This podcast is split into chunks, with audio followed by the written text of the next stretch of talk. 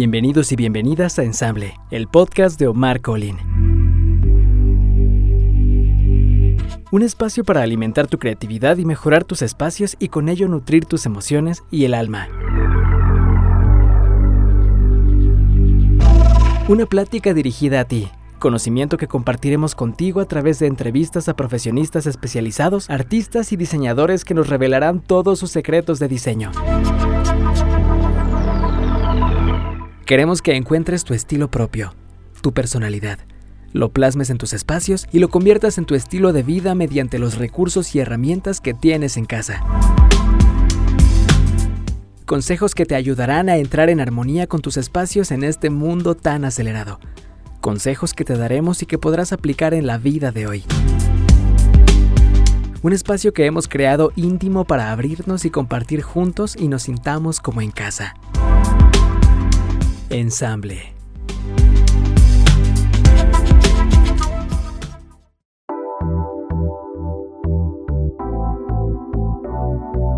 Hola y bienvenidos a un episodio más de Ensamble en Podcast. Hoy estaremos hablando sobre espacios positivos y para esto tengo un súper invitado, Julen Galera. ¿Cómo estás, Julen? Bienvenida. Muchas gracias. Pues yo encantada de estar aquí en este espacio. Muchísimas gracias, Julen. Qué gusto de verdad encontrarte ahora en esta manera virtual. Y bueno, antes de comenzar, me gustaría sobre todo que que nos platiques de tu historia de este cambio profesional para dedicarte a lo que hoy te dedicas y que la gente sepa quién es Yulem, cómo la encontramos. Sí, claro. Bueno, pues yo soy abogada de profesión y después hice una maestría en comunicación y pues me dedicaba a revistas y estaba en el mundo pues, de la comunicación en general. Y cuando cumplí 30 años, pues empecé a tener algunos temas familiares, le detectaron a mi mamá cáncer terminal y yo empecé a tener problemas físicos. Y después de que me hicieron análisis y así, y me dijeron que pues no había nada malo físicamente, me di cuenta que en realidad lo que estaba pasando era que pues mis emociones y mi mundo interno no estaba bien. Y pues al, al, final desde el principio nos dijeron que mi mamá pues era un cáncer terminal y pues no sabían cuánto tiempo iba a estar con nosotros. Entonces en ese momento decidí que para yo poder acompañarla de la mejor manera posible y para poder estar ahí con ella como yo quería estar, pues necesitaba trabajarme internamente para poder estar ahí, porque si cada X tiempo me iba a estar enfermando o se me iba a estar, no sé, atorando la rodilla y gastritis y colitis, pues obviamente no iba a poder estar ahí como yo quería estar.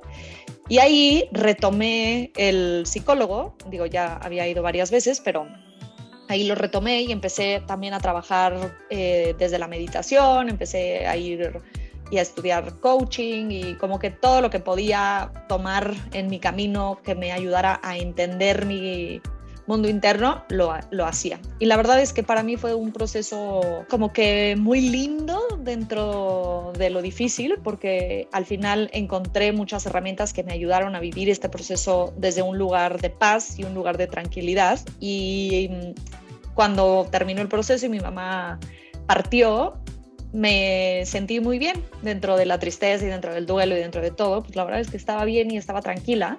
Y ahí empecé a clavarme más y empecé a estudiar todavía más a profundidad estos temas, porque como que mi pensamiento fue, si a mí me funcionó, pues siento que haya muchas personas a las que les puede funcionar. Y ya, entonces ahí empecé a certificarme y a hacer diferentes cursos, diplomados, técnicas y ahí empezó mi camino de compartir herramientas y tips de bienestar emocional. Y hoy pues le doy cursos a empresas y bueno, cursos y talleres a empresas justamente de cómo podemos manejar mejor nuestro, nuestro mundo interno y próximamente se van a abrir también al público en general.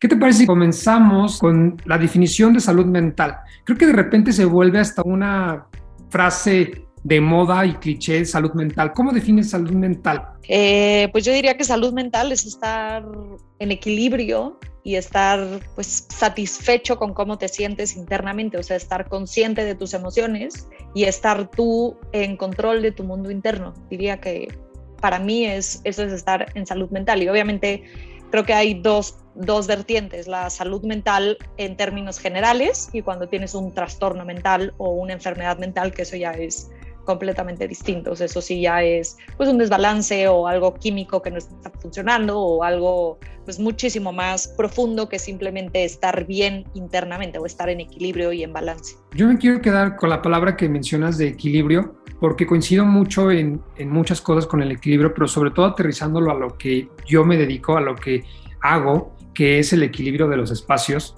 Eh, mi siguiente pregunta sería, ¿y cómo afecta o cómo se ve eh, beneficiado, este, incluso perjudicado, ¿no? Los espacios en los que habitamos, donde trabajamos, cómo nos afecta incluso la ciudad, ¿no? En nuestro estado de ánimo. Y si tú no te encuentras en un momento, eh, en un balance, probablemente, dependiendo de la percepción de la, de la, de la vida, puedes verlo muy gris o muy blanco, ¿no? no esta, estos, estos espacios. Entonces, e, esa relación, ¿crees que exista, no existe o cómo crees que funciona estos espacios a nuestro estado de ánimo.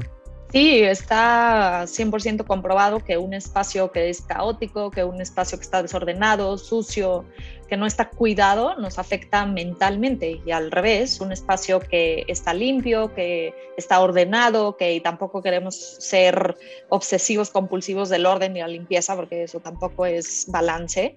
Pero cuando tienes un espacio limpio y ordenado, estás mucho más en calma y mucho más en paz, porque tu mente así lo relaciona.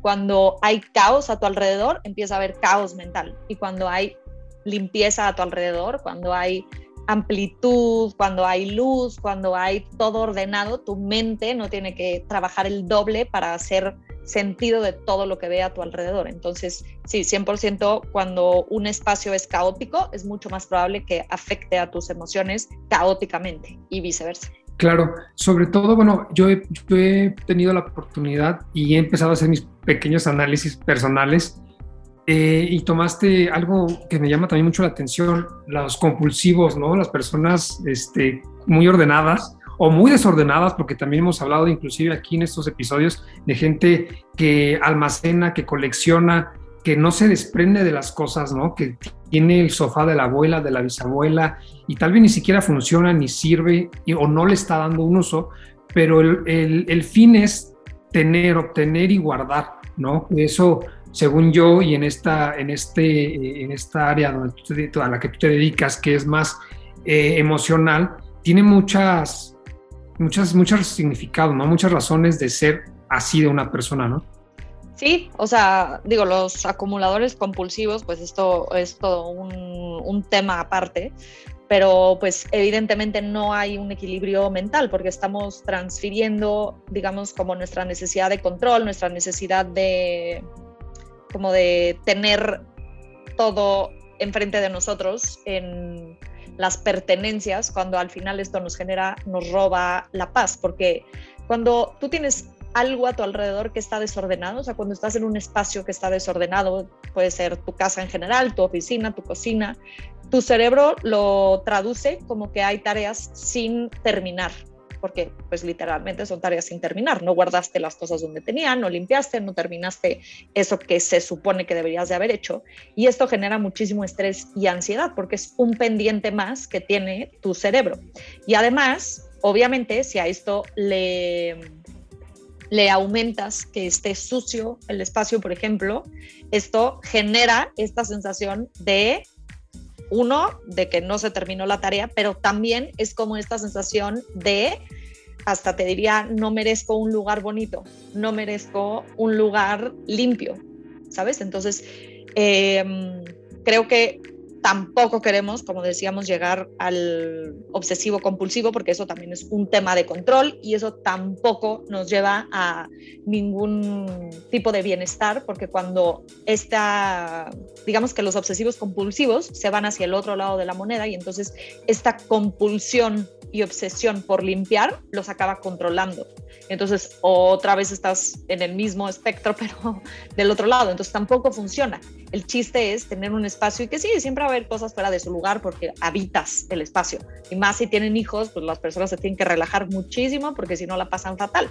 Siempre va a haber cosas que estén fuera de su lugar porque los espacios son para eso, para vivirse. No puede ser de catálogo y no puede ser tampoco de revista y que nadie lo toque y que nada, nada.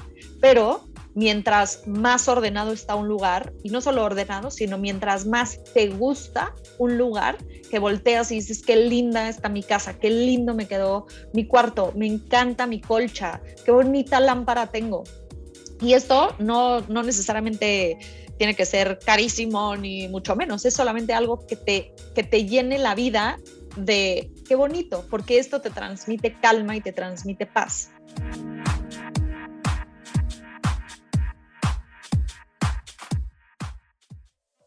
¿Cómo, es, ¿Cómo puedes definir un espacio sano? ¿Cuáles son los como factores que tú crees que sea, eh, no sé, cinco tips o cinco puntos, diez puntos de un espacio sano, ¿no? Para eh, nosotros, yo le preguntaba hace un tiempo que tuvimos a una psicóloga, que le mando saludos, este, aquí con nosotros, y le preguntaba también cuáles son como las características de un espacio a lo mejor equilibrado, para no, no caer en ese, esa compulsión, pero no caer tampoco en este punto de acumular. Claro, pues mira, creo que lo más importante, lo más, más importante es la limpieza. Si tu lugar está limpio, ya vas de gane. O sea, con que esté limpio y limpio me refiero a que trapes, a que barras, a que limpies tu baño, por ejemplo, a que tengas, eh, no sé, que cada vez que cocinas limpias la cocina, porque de esta forma tu cerebro lo toma como, ok, se limpió el espacio, está como puro, por así decirlo, no me gusta la palabra puro, pero bueno, está como sano. Entonces es como tú, si te bañas, te sientes completamente distinto porque es como un cuidado específico que le diste a tu espacio. Entonces la primera es limpiar. Y también aquí quiero hacer la acotación de que no tienes que limpiar todo el tiempo diario. Es como, ok, sí, hay cosas que creo que se tienen que limpiar diario, como el baño y el cuarto y la cocina, porque las usas todo el tiempo. Entonces, el baño y la cocina y tu cuarto, yo digo que se limpia diario. Lo demás, pues la sala a lo mejor la puedes hacer dos veces a la semana. Aspirar a lo mejor no lo vas a hacer diario, lo puedes hacer dos, tres veces a la semana. O sea, irte lo campechaneando para que tampoco sea como, híjole, y aparte ahora me dicen que tengo que hacer 77 mil cosas para que mi espacio sea sano. Entonces, lo primero creo que es la limpieza, siempre. Lo segundo es tratar de ordenar los espacios y con ordenar me refiero a que cuando usas algo, lo regresas a su lugar. De esta forma, uno se vuelve más fácil a que si cada domingo te tienes que dedicar a limpiar y ordenar toda tu casa, pues obviamente te va a dar muchísima más flojera a que si cada vez que usas una cosa, la regresas a su lugar. Y aquí yo agregaría un tercero que siempre hay que hacer la cama, siempre. No es opción, no es compulsión hacer tu cama, es una forma de enseñarle a tu cerebro que esa etapa en tu día ya se terminó. Porque los seres humanos trabajamos muchísimo con em, asociaciones. Entonces, por eso es tan importante, por ejemplo, que cuando te levantas tienes tus rutinas. Y no es que seamos cuadrados, no es que, es simplemente que le estás dando a tu cerebro diferentes pistas de esta etapa del sueño ya se terminó, entonces me levanto, si los, son de los que se bañan luego, luego, buenísimo, si no, a lo mejor bajan, te lavas los dientes, vas por tu cafecito y ya después te subes a bañar, perfecto, pero todas estas pequeñas rutinas son esta forma de decirle a nuestra mente, ya se acabó la etapa del sueño y ahora vamos a empezar nuestro día a producir. Entonces, por eso es tan importante hacer la cama. Y yo sé que hay muchas personas que es como, ¿qué? qué hablas? Me chocas en la cama. No importa, estírala, echa el edredón encima, no tiene que quedar del Hilton es solamente estirar tu cama, porque esto tiene muchas implicaciones. Uno, justo lo que les decía, que es como decirle a tu mente, se acabó la hora de dormir, ya, se acabó. Se partió el día, empezamos con nuestro día. Dos, cuando entras a tu cama, digo, no a tu cama, a tu cuarto, lo ves ordenado y no está desordenado con la sábana hecha bola, con... Y tercero, que esto además es importante, se ha demostrado que cuando haces tu cama, duermes mejor porque uno, ya le indicaste a tu cerebro que se acabó y ahora es momento de volver a empezar esa etapa cuando regresas a tu cama y la deshaces. Y dos, es una sensación de bienestar cuando abres la cama y te metes a una cama bien hecha. Y hacer tu cama incluye cambiar las sábanas. Esto también entra dentro de la limpieza, porque yo sé que parece muy lógico, pero hay miles de personas que no lo hacen y que pueden estar con unas sábanas tres semanas. Y no te digo que tienes que cambiar las sábanas cada día, por supuesto que no, es imposible, no hay lavadora que aguante pero una vez a la semana, dos veces a la semana si eres muy piqui con tus sábanas. Y sobre todo también orear las sábanas. Eh, tercero, más bien llevamos en el cuarto, cuarto punto, creo que te tiene que gustar tu casa. Para mí, mi casa es un reflejo de quién soy yo como persona. Y no porque tenga cosas súper exóticas y no porque tenga cosas carísimas ni de lujo, sino que cuando la gente viene a mi casa, inmediatamente me dicen, ¿cómo? Es que eres tú. Sí, soy yo, porque le pongo intención a cada cosita que pongo. Y pienso en qué color, y lo hago todo yo, ¿eh? Yo le pinté mis paredes, o sea, me encanta, pero no te tiene que gustar el diseño de interiores ni, ni ser arquitecto para tenerlo, es cómo quieres entrar a tu casa y qué quieres sentir? Y esta es una pregunta que me encanta. ¿Qué quieres sentir cuando entres a tu casa, cuando entres a tu cuarto, cuando entres? Y podría parecer una cosa súper frívola, pero piensa, y sobre todo esto lo vimos en la pandemia, que vives en tu casa. Es el lugar en donde sientes seguridad, en donde te sientes apapachado, en donde todo lo de afuera se puede caer, pero si tu casa es ese lugar seguro, ya estás del otro lado. Entonces, hazle lo que le tengas que hacer para que te guste tu casa y con lo que tengas, ¿eh? Y te juro que la pintura no cuesta tan cara, o sea, y si lo haces tú menos. Y ahí en YouTube te enseñan cómo hacer pintar tu cuarto. O sea, no tiene que ser algo súper exótico para que te guste tu casa. Unas florecitas, por ejemplo, poner flores que te gusten cuando llegas a tu casa y que sea como, qué deli esto. Y por último, creo que es importante en un lugar sano que cada cosa en tu casa tenga un para qué, o sea, estar haciendo una limpia constante, porque somos acumuladores y hay personas que son más, hay personas que son menos, pero en general las personas nos hemos vuelto acumuladores. Entonces, hay un documental que me encanta y que lo recomiendo mucho que se llama Los Minimalistas, en Netflix lo pueden ver, y hay un libro y tampoco te tienes que volver minimalista porque es muy complicado ese estilo de vida y no a todo el mundo le gusta y está perfecto. Pero cuando te empiezas a dar cuenta de la cantidad de cosas que tienes innecesarias en tu vida, empieza a consumir energía, porque el que tú tengas cosas acumuladas en tu casa no significa nada más que, ah, bueno, pues se ve mucho, no, significa que tienes que acomodarlas, que tienes que limpiarlas y que el día de mañana, y a mí esto me causa muchísimo impacto, el día de mañana, que esperemos que pase mucho tiempo, que te vayas, alguien va a tener que deshacerse de todo eso que acumulaste a lo largo de tu vida. Entonces, hay que pensarlo también como algo orgánico. Ok, ¿tengo las cosas que me gustan en mi casa? ¿O tengo cosas de más? ¿O tengo cosas que me regalaron la típica cosita? Esto, por ejemplo, a mí, o sea, se va directo a la basura. Las cositas que te dan en los bautizos, comuniones, a la basura. ¿Por qué quiero tener un cajón lleno de recuerditos que ni veo, ni me gustan, me quitan espacio, me quitan acumulación y esto es una cosa importantísima. Cuando tú ves un espacio en tu casa que está lleno de cosas que no te gustan, de cosas que no sabes qué hacer con ellas, el, famosísimo cajón de Narnia te genera muchísima culpa y vergüenza. No quieres esas emociones en tu vida, porque cada vez que abres un closet y está atiborrado y se está cayendo y además puede que haya ahí cucarachas, lo primero que quieres hacer es evadirlo, porque te da culpa, porque te da vergüenza, porque te sientes mal, porque empiezan estos pensamientos de, híjole, no debería de tener esto aquí, debería de ponerme a limpiar, debería de... Entonces mejor hay que deshacernos de las cosas que no nos gustan, las puedes donar, las puedes... Y en verdad tener cosas que cuando entras a tu casa dices, me encanta ese florero, me hace muy feliz, como Maricondo, me encanta. Es como, ¿te hace feliz? Qué padre, tenlo.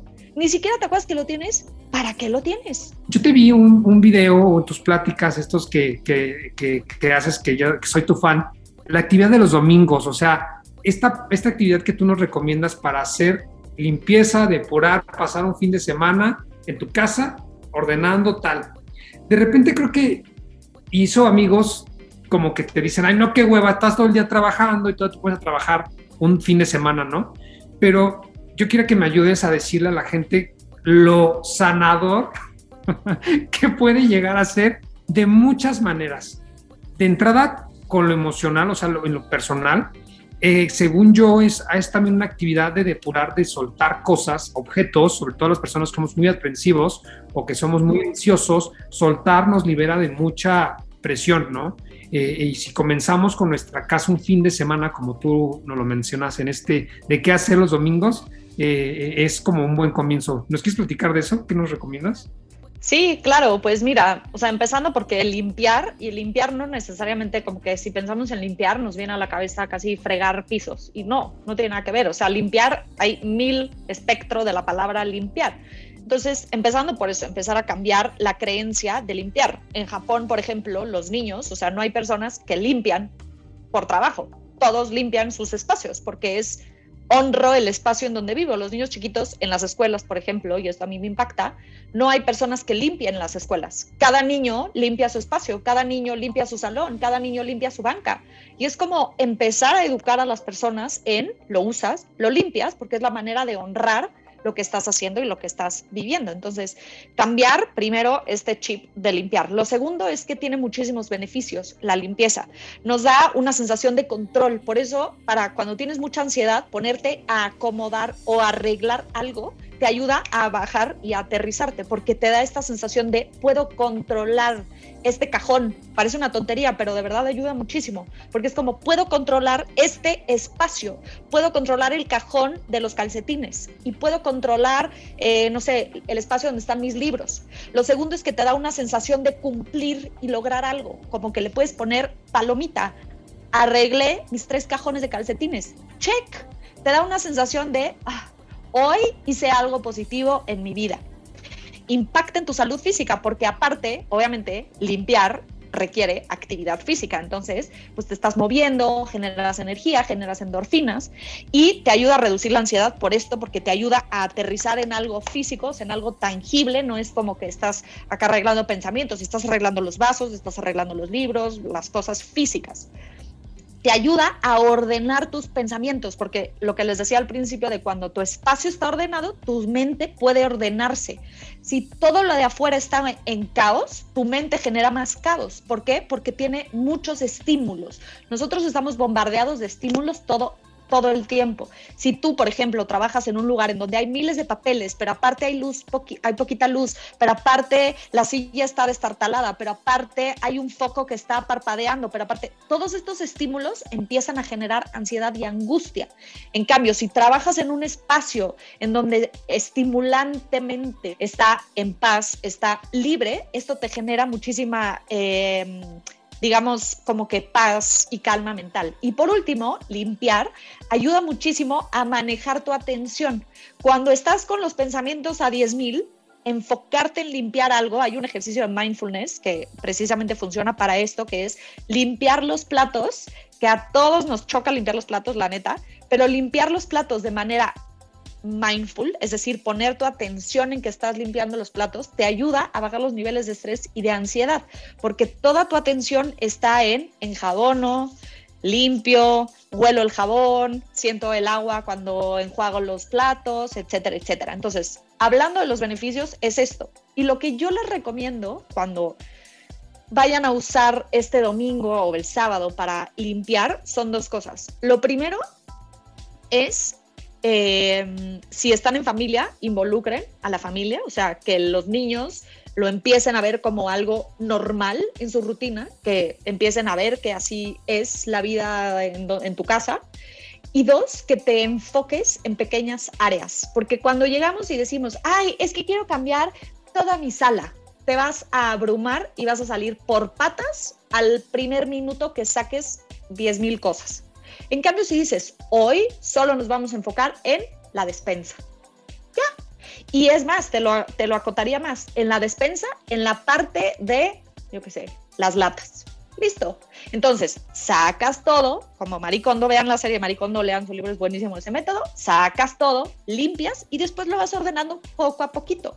Pero enfócate, porque si tratas de, voy a limpiar toda mi casa, te vas a abrumar, vas a querer llorar, vas a salir por patas y no vas a hacer absolutamente nada, porque tu mente, en vez de que sienta paz y tranquilidad, va a estar a 10 mil de, ah, y ya, y aparte me falta el cajón, pero aparte no me da tiempo, pero aparte, entonces, les daría esos dos tips para que lo utilicen como una práctica que sí les ayude a tranquilizarse y a estar en paz.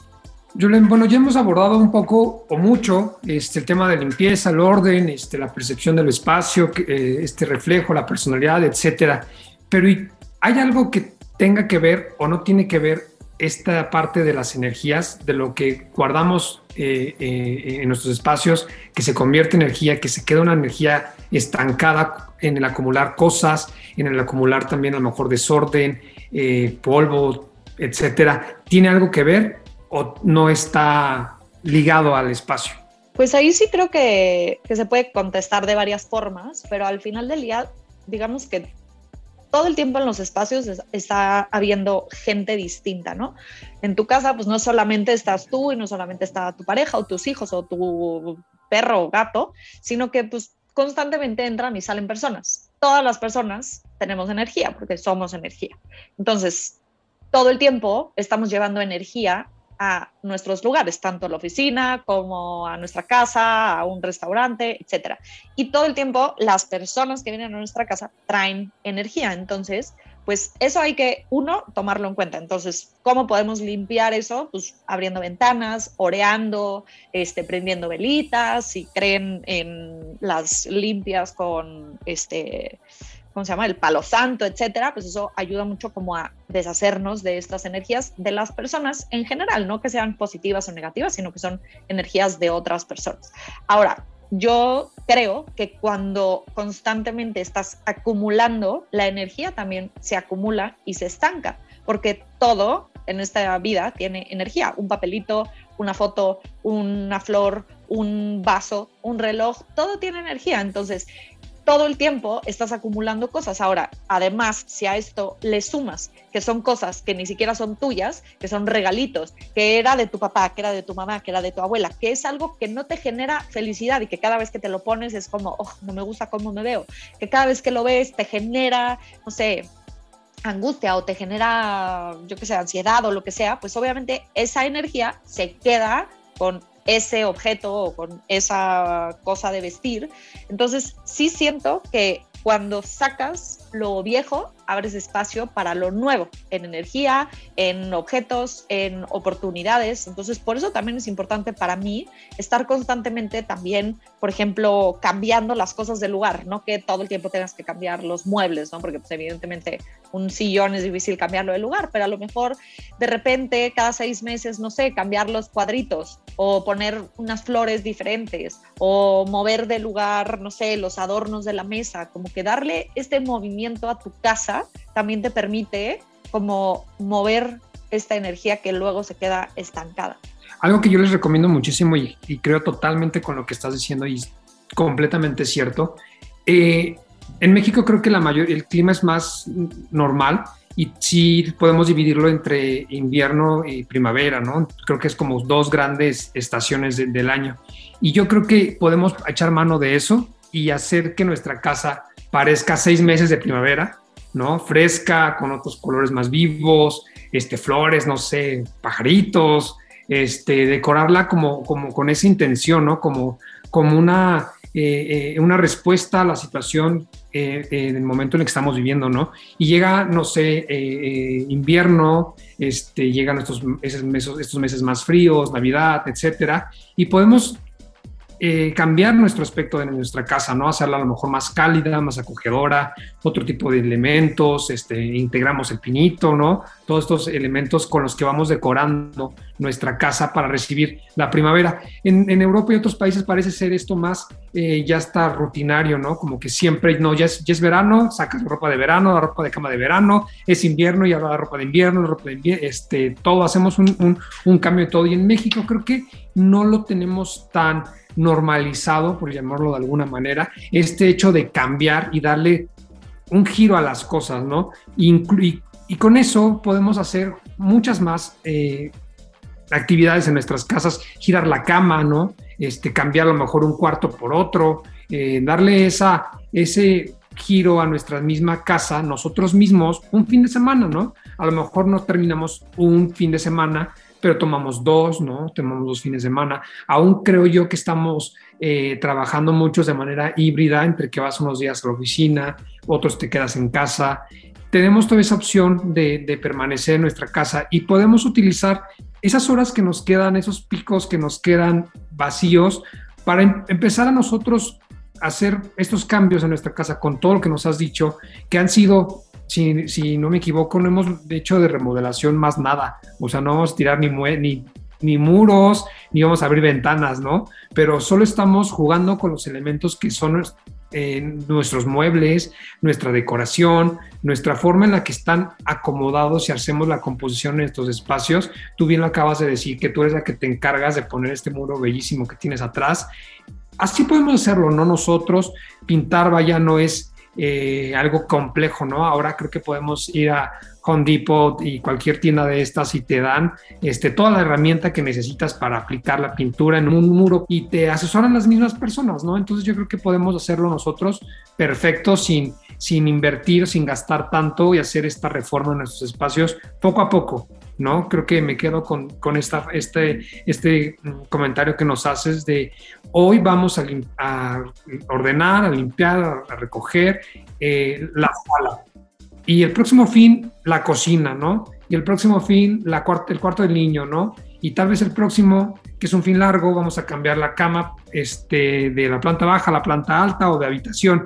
Eso podemos hacerlo nosotros mismos y seguro cambia incluso la percepción del espacio, el tema de energía. Entonces hay muchísimas cosas que vienen a cambiar con estos mismos cambios que lo que como empezamos hablando en el episodio, ¿no? En este episodio, los cambios que no somos la misma persona que fuimos ayer, ¿no? Que tenemos otras, eh, otras metas, incluso a veces despertamos, yo te escucho muchísimo y recuerdo también uno de estos videos en, en, los que dices de cómo despiertas, ¿no? Y que tienes que decir, hoy me va a ir bien, pero darle como objetivos, ¿no? O sea, hacer tu, lista de actividades en el día irlas palomeando, hacer este check como el que tú decías, como para sentirnos exitosos, que o sea, lo hicimos, porque a veces creo que nos ponemos este, eh, metas tan altas que como van a costar o va a ser de más tiempo, pues nos sentimos fracasados, como bien lo decías en esos, en esos este, pláticas, esos videos que, que, que posteas, es totalmente cierto, incluso yo me siento así, ¿eh? de verdad, a veces eh, cuando lo, quiero, quiero ponerme metas muy altas y no las alcanzas, te frustras y te sientes mal y te sientes el peor y todos son mejores que tú y tú no sirves para nada, ¿no? Te estás boicoteando tú solo. Entonces es mejor que vayamos poco a poco con nuestra casa y así vamos a terminar y en un poco, en un rato va a estar transformada nuestra, nuestra casa, nuestra habitación o la, el, el objeto que nos hayamos puesto, nuestra meta. Sí, 100%. Creo que pequeños pasos nos ayudan a lograr un gran cambio y que, pues, no sé, o sea, llenar tu casa de momentos lindos, de espacios que te gusten, cálidos, acogedores, y así la puedes disfrutar muchísimo más.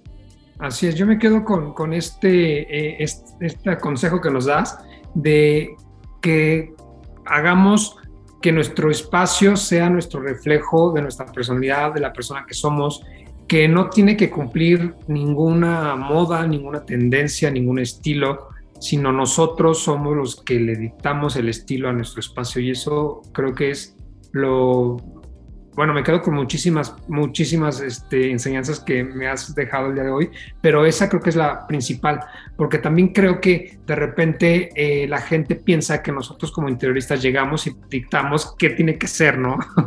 y de verdad no es así, no funciona así.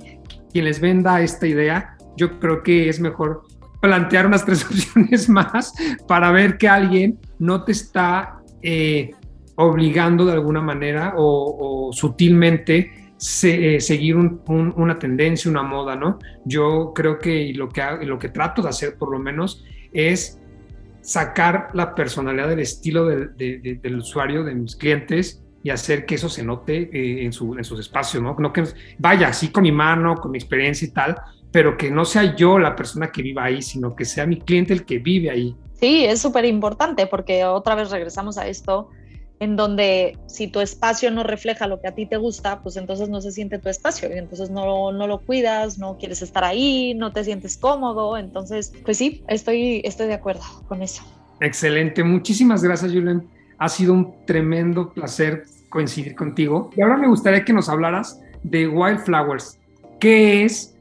Porque veo que tienes hasta un curso, o sea, podemos meternos un curso y sobre todo a mí lo que tengo que aplaudirte es hasta el título de tu podcast la salida es hacia adentro. De verdad, a veces estamos buscando respuestas allá afuera y vamos y venimos y todo lo que necesitamos está dentro de nosotros. Pues mira, The Wildflowers es una comunidad y es un espacio en donde comparto pues tips, herramientas y consejos eh, para ayudar a las personas a sentirse un poquito mejor cada día, obviamente internamente, y que aprendan a manejar sus emociones, ellos y ellas solitas. Y pues tengo el podcast que se llama Las salidas hacia adentro y sale un capítulo todos los miércoles en donde entrevisto a expertas en ciertos temas que tienen que ver con el bienestar emocional y con la vida interna. ¿Dónde te podemos encontrar eh, para ponernos en contacto contigo? A lo mejor este, a que nos invites, a, los invites a, eh, tus, grupos. Pues todas mis redes sociales es The Wildflowers MX. Eh, igual mi correo electrónico es thewildflowersmx.gmail.com y ahí, ahí me encuentran, ahí me pueden contactar. Website, igual. Sí, es thewildflowers.com.mx. Excelente. Pues muchísimas gracias, Yolanda. Ha sido un placer tremendo y seguimos en contacto. Muchas, muchas gracias y gracias a todos los que nos escucharon. Yo encantado de estar aquí compartiendo estos tips para que puedan sentirse mejor en sus espacios. Muchas gracias. Gracias, nos vemos la próxima.